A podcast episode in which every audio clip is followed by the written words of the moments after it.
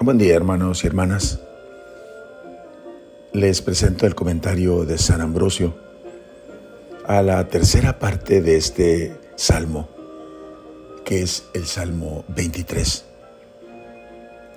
Nos había presentado al inicio como introducción una corta alabanza para luego presentarnos al peregrino que llega a la casa de Dios investigando ¿quién podrá entrar?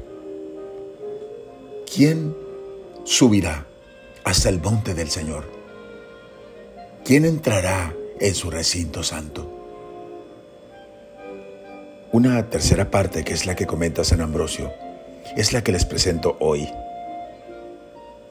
Él presenta este salmo en el cielo y el Rey de la Gloria es Jesús resucitado, que va a entrar los mismos ángeles se maravillaron de este misterio, comenta.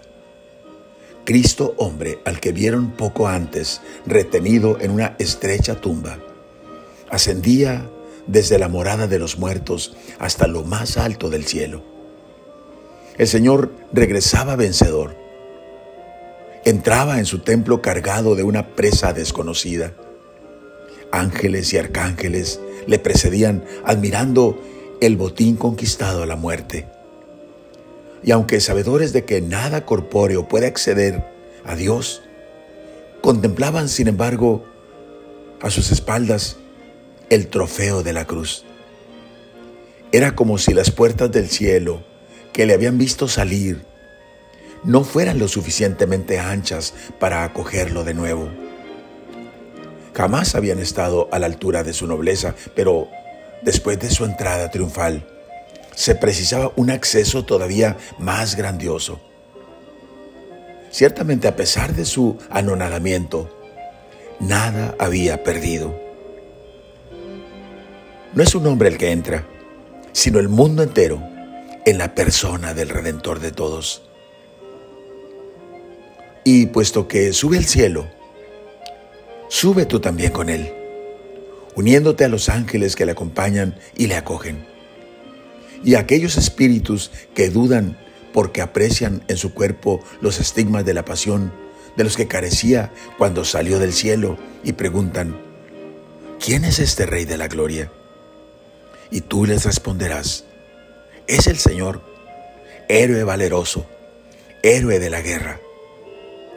Y si te preguntan, como en el diálogo del profeta Isaías, ¿Quién es este que viene del Edom, es decir, de la tierra?